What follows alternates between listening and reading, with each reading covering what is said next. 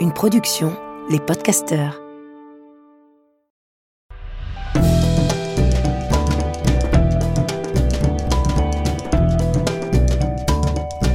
Histoire de mode. Histoire de mode. Histoire de mode. Histoire de mode. Histoire de, de. Histoire de mode, de mode. La villa maudite. Je n'ai jamais raconté cette histoire. Par pudeur, par peur aussi, et je sais pas, ça a été très difficile de rédiger ce, texte, comme si inlassablement la vérité continuait à, à se faufiler entre mes doigts, à m'échapper. C'est pas une histoire dingue hein, que je vais vous raconter, mais étrangement, c'est comme si elle possédait quelque chose en elle, très propre à elle, mais qui était comme une, une vérité. Je sais pas, vous me direz. C'était du temps où je menais une vie légère et désinvolte, une vie à flâner, à traîner au café, à lire des romans de Modiano, à regarder par la fenêtre, en rêvant d'une vie ainsi au café, à lire mais à écrire aussi. Et un jour, j'ai reçu un appel de cette fille qui m'avait casté pour le défilé de Margiela et qui habitait près de la gare de Lyon. Je dis ça parce que je me souviens plus de son prénom. C'était pour une séance photo avec Karl Lagerfeld à Hambourg, pour un magazine allemand, un supplément du week-end ou quelque chose comme ça. Je n'avais même pas besoin de passer de casting, elle avait soumis ma photo et c'était ok. On lui faisait confiance. Bon. Une semaine plus tard, me voilà parti pour Hambourg. L'hiver cette année-là était particulièrement glacial, et mon père m'avait prévenu que ce n'était rien comparé à ce qui m'attendait à Hambourg. J'ai dû m'équiper, sans un sou en poche. Quand je repense à ma dégaine, j'avais emprunté à Eric, un pote de lycée, sa parka militaire qui était si chaudement doublée de faux moutons, et sous laquelle je portais une marinière, un pull et un cardigan pression. J'avais noué un autre pull autour du cou qui me servait aussi de cache-nez. Et comme je n'avais pas de bonnet, j'avais pris un des bérets qu'on s'était acheté avec Antoine dans une boutique pour touristes de la rue de Rivoli, et je l'ai enfoncé jusqu'aux oreilles. Pour les chaussures, j'ai dû me contenter de mes baskets blanches, et comme ni Antoine ni moi ne mettions de chaussettes, j'ai dû emprunter à ma sœur ces surchaussettes de danse que je portais par-dessus mon jean. Et dans mon sac à dos chapelier de lycéen, j'ai mis une tenue de rechange, des gitanes blondes extra légères, un roman, ma brosse à dents et mon eau de toilette. Les autres mecs avec qui j'étais se sont foutus de ma gueule, mais ils ont moins fait les malins à Hambourg, ça je peux vous le dire. On était logés dans un hôtel qui ressemblait à une petite pension de famille des années 50. Le bois de mon lit de séminariste était blond, la moquette beige, mais les rideaux étaient bien kakis, tout comme le téléphone, exactement comme chez ma grand-mère. C'était la première fois qu'en Allemagne je sortais du village où était notre maison de famille. Je me sentais comme un provincial monté à la capitale. Et en même temps, tout m'était familier et doux. La logeuse nous avait préparé un dîner dans le salon où d'autres pensionnaires jouaient aux cartes ou regardaient la télé.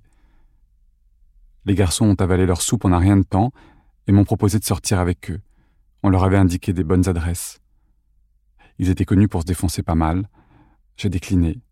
Je n'avais qui plus pas du tout envie d'affronter à nouveau le blizzard. Je suis resté là, au chaud, avec les autres pensionnaires et la logeuse, à discuter de tout et de rien. Elle savait qu'on était là pour des photos avec Karl Lagerfeld. Son emménagement avait fait grand bruit en ville. Elle était aussi excitée que curieuse. Elle avait déjà été très impressionnée qu'on nous fasse livrer des chocolats à déposer dans nos chambres par la meilleure maison. Les chocolats étaient délicieux d'ailleurs. Je les ai mangés en buvant une tisane et en écoutant la radio sur le petit transistor mis à disposition. Dehors il neigeait. J'étais heureux, à l'abri dans ma chambre de séminariste, là, à écouter des confidences amoureuses, en allemand. Le lendemain, une voiture est venue nous chercher et a dû rouler au pas jusqu'à la villa de Karl Lagerfeld, car les rues n'avaient pas encore été salées. Ça me plaisait. C'était beau de voir la ville au ralenti. Et cela me détournait de mon trac. C'était la première fois que j'avais le trac avant des photos. Il était tôt, tout paraissait si calme comme enseveli. Cela m'apaisait. Le ciel était de plomb, et pourtant on sentait que la brume se dissiperait. La séance photo avait lieu dans la villa du couturier, que j'ai trouvé austère et sombre de prime abord. Mais une fois à l'intérieur, c'était magnifique. La maison était baignée de lumière, et dans l'air flottait une délicieuse odeur de café. C'était déjà l'agitation. Il y avait du monde partout, comme sur un plateau photo, si ce n'est que là, ça faisait quand même grosse production. On nous a servi un petit déjeuner et demandé d'attendre. Les garçons se sont effondrés sur le premier canapé venu, bien évidemment. Et moi, je me suis promené dans les pièces dont les portes étaient ouvertes, et notamment dans le grand salon qui donnait sur le jardin en escalier, et surtout sur l'Elbe, qu'on voyait au loin, immense, puissant, et en même temps paisible. Je me souviens m'être dit que ça devait être ça ce qu'on nommait la force tranquille. Je suis resté un long moment à l'observer. J'aimais l'atmosphère de cette pièce. La décoration était sublime, tout était soigneusement à sa place, ce qui aurait dû être un peu glaçant, et ça l'était, d'une certaine façon. Toutefois, il s'en dégageait une douceur d'un temps très lointain. C'était lié à l'Allemagne, à la bourgeoisie, à une forme de chaleur. Une fois prêt, après avoir encore attendu un long moment, Lagerfeld est descendu. Il est apparu, fidèle à lui-même, fidèle à celui qu'on voyait à la télé, mais en plus impressionnant. Il y avait sa corpulence d'abord, c'était avant le fameux régime, mais il y avait aussi et surtout le charisme, un charisme très imposant. Il était volubile, s'est montré absolument charmant avec nous, il était entouré de tout un tas de personnes, aussi gentilles que lui, mais dont ne me reste qu'une image floue, formant un ensemble. On nous a mis de grosses couvertures sur les épaules et on est sorti faire les photos dans le jardin, blanc de neige. On était habillés en noir, comme des dandys romantiques et délicats.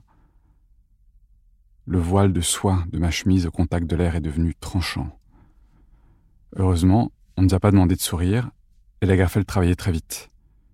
Ses consignes étaient précises, puis il shootait à toute vitesse avant de tendre l'appareil pour qu'on en donne un autre et que le premier soit réarmé.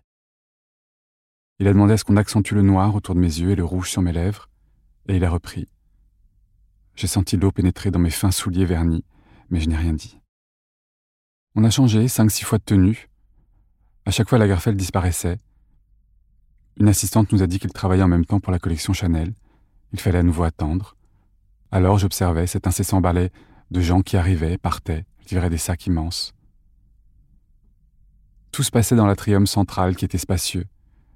À l'étage, on entendait parfois Lagerfeld qui parlait aussi bien en anglais qu'en français ou en italien, mais pour ainsi dire jamais en allemand. L'atrium donnait aussi sur les cuisines dont les portes étaient ouvertes et où il y avait aussi beaucoup d'agitation. À l'heure du repas, une cuisinière, une dame allemande d'un certain âge, est venue me demander ce que je souhaitais comme collation. Je lui ai parlé en allemand. Ça lui a fait plaisir. Et pour le déjeuner, je me suis installé dans un coin de sa cuisine pour l'observer et commencer à préparer le repas du soir. On a continué à faire des photos par intermittence toute la journée. Et moi, j'ai continué à explorer le rez-de-chaussée, jusqu'à finalement oser entrer dans les pièces dont les portes demeuraient closes. Je ne sais pas ce que je cherchais, mais je voulais savoir, je voulais voir. Mais chaque pièce me renvoyait la même chose, un aménagement parfait, élégant. Chaque objet était magnifique, mais semblait posé là, sans vie, comme dans un musée et qu'on flottait dans l'air le souvenir de quelque chose de doux et de chaud, un souvenir fugace de bonheur qui s'évaporait dès que vous le perceviez. C'était toujours la même chose, jusqu'à ce que je tombe sur cette toute petite chambre qui ressemblait à ma chambre de séminariste. Elle était rudimentaire, composée d'un lit, une place, d'un bureau, d'une chaise et d'une table de chevet. Mais j'ai tout de suite su que c'était là qu'il dormait, dans ce refuge. J'ai trouvé ça surprenant que lui, si immense, lui qu'on voyait toujours dans de magnifiques villas, comme la Vigie à Monaco, au décor somptueux, dorme dans cette toute petite chambre d'étudiant. J'ai appris par la suite qu'après le décès de ses parents, Karl Lagerfeld avait fait reproduire sa chambre d'enfant dans tous ses appartements. Il avait conservé avec lui, toute sa vie durant, cette part d'enfance. Lorsque je regarde les plans de la villa aujourd'hui, je ne retrouve pas cette pièce. Est-ce qu'elle était en haut? Je n'ai pas le souvenir d'être monté, juste d'avoir aperçu la Gerfeld à l'étage, dont le bureau et la bibliothèque étaient installés autour de l'atrium. Je l'apercevais depuis la table de maquillage. Et en même temps, je revois ces salles de bain si belles, qu'on disait designées par André Putman, ce qui était le comble du chic moderne. En tout cas, je ne suis pas rentré dans cette chambre. Je suis resté sur le pas de la porte. Et je revois encore la neige qui tombait à travers la fenêtre, jusqu'à ce que je sois interrompu dans ma contemplation par une voix qui me cherchait. On a continué à faire des photos, mais je n'étais pas à l'aise pour être sincère. D'habitude, ça m'amusait d'endosser des tenues improbables que je ne porterais jamais, excepté les pantalons en cuir et les hauts transparents, de jouer, d'incarner quelqu'un d'autre. Mais là, j'étais gêné, ça ne fonctionnait pas. Quelque chose sonnait faux. J'ai toutefois fait comme si, je n'ai rien dit. Et lorsqu'on nous a raccompagnés à l'hôtel, j'ai découvert qu'on m'avait fait porter dans ma chambre une chemise blanche et une veste noire impeccable. On était invités avec les garçons au grand dîner que la Garfeld organisait à la villa le soir même. La table avait été dressée dans le grand salon, les serveurs étaient en livrée, et sur leur plateau d'argent trônaient des coupes de champagne frais, quand la Garfeld, lui, ne buvait que du Coca Light qu'il faisait venir de France, car celui en Allemagne ne lui plaisait pas. Il l'avait comparé à un bain de bouche dans la presse. C'est ma grand-mère qui me l'avait raconté. Je suis resté avec les garçons. Eux aussi étaient un peu intimidés, je crois, par tous ces gens si bien mis. Lagerfeld est venu nous voir, il nous a complimentés. Je ne sais pas pourquoi il m'a demandé comment je m'appelais, mais à la prononciation de mon nom de famille, il a su que je parlais allemand. Il m'a posé des questions sur ma famille. Je lui ai dit la vérité, que je ne savais pas grand-chose, que je ne connaissais pas grand-chose de l'Allemagne, que c'était la première fois que je venais à Hambourg, mais que je trouvais ça très beau. Il a parlé des sirènes de bateaux, des bruits du port et de la beauté de l'Elbe vue d'ici, de l'élégance, de la force sereine de cette ville.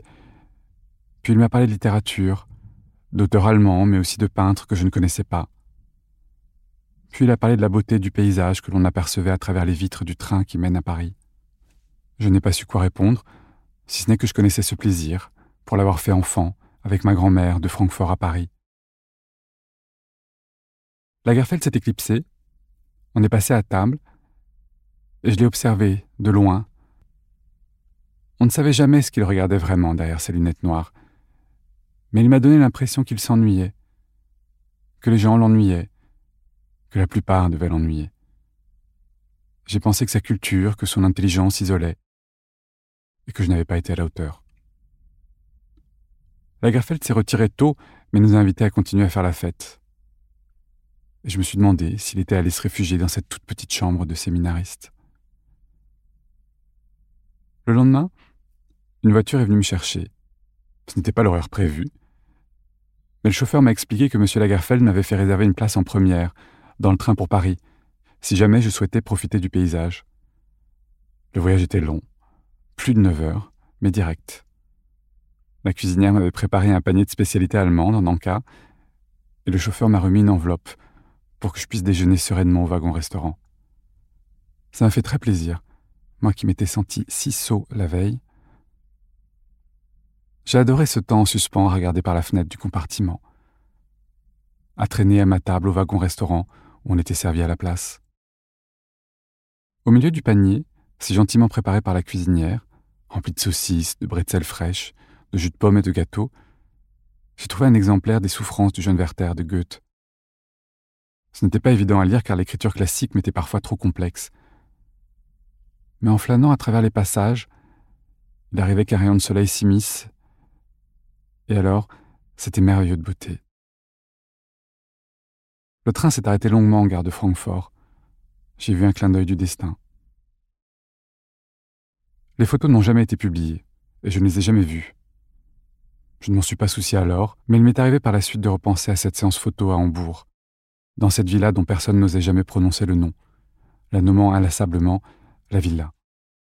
Karl Lagerfeld a acquis cette villa dans le quartier bourgeois de Blankenese à Hambourg, au tout début des années 90.